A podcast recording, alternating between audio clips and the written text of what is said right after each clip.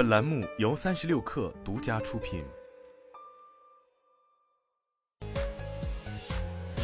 网罗新商业领域全天最热消息，欢迎收听快讯不联播，我是金盛。去哪儿数据显示，今年春节假期二月七号、二月八号仍然是节前的出行峰值。截至一月三十号，平台上春节假期热门城市酒店预订量同比二零二三年增长三点二倍。支线机场中旅游环境优质但知名度较小的一百八十六个旅游目的地城市，成为今年春节高性价比目的地黑马。截至一月三十号，去哪儿平台上，洛阳、佛山、宝山、普洱、阿勒泰、景德镇、柳州、台州、上饶、黄山等小机场城市春节酒店预订量同比二零二三年增长四点五倍。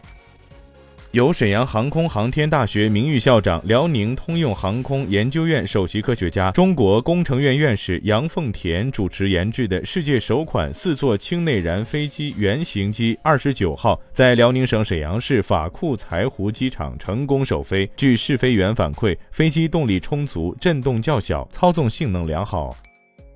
有消息称，一款型号为 BJ 七千 MBE VA 一的小米纯电动轿车已经完成上牌，保险费用显示为顶配三十六点一四万元。小米集团公关部总经理王化转发网友微博并回应道：“最近几天内部车辆开始上牌，这是为了测试跑道消胶服的所有流程，买保险也是其中一个环节，并不具备参考价值。”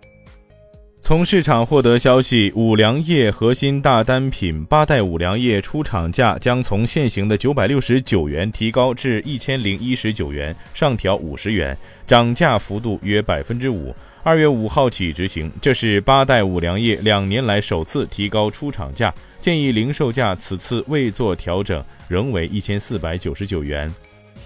特斯拉 CEO 埃隆·马斯克将当前的 AI 竞赛比作一场高风险的扑克游戏。称企业每年需要在 AI 硬件上花费数十亿美元才能保持竞争力。马斯克还透露，特斯拉今年仅在英伟达 AI 芯片上就将花费超过五亿美元。他还警告称，为了跟上最大的竞争对手，特斯拉将需要价值数十亿美元的硬件。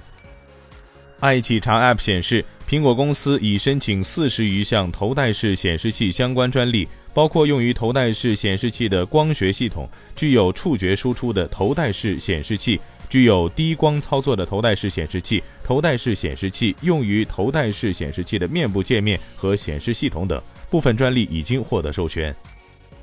美国航空公司周一宣布，将裁减六百五十六名帮助乘客处理行李丢失和其他旅行问题的员工，因为他们的工作被合并到其他团队。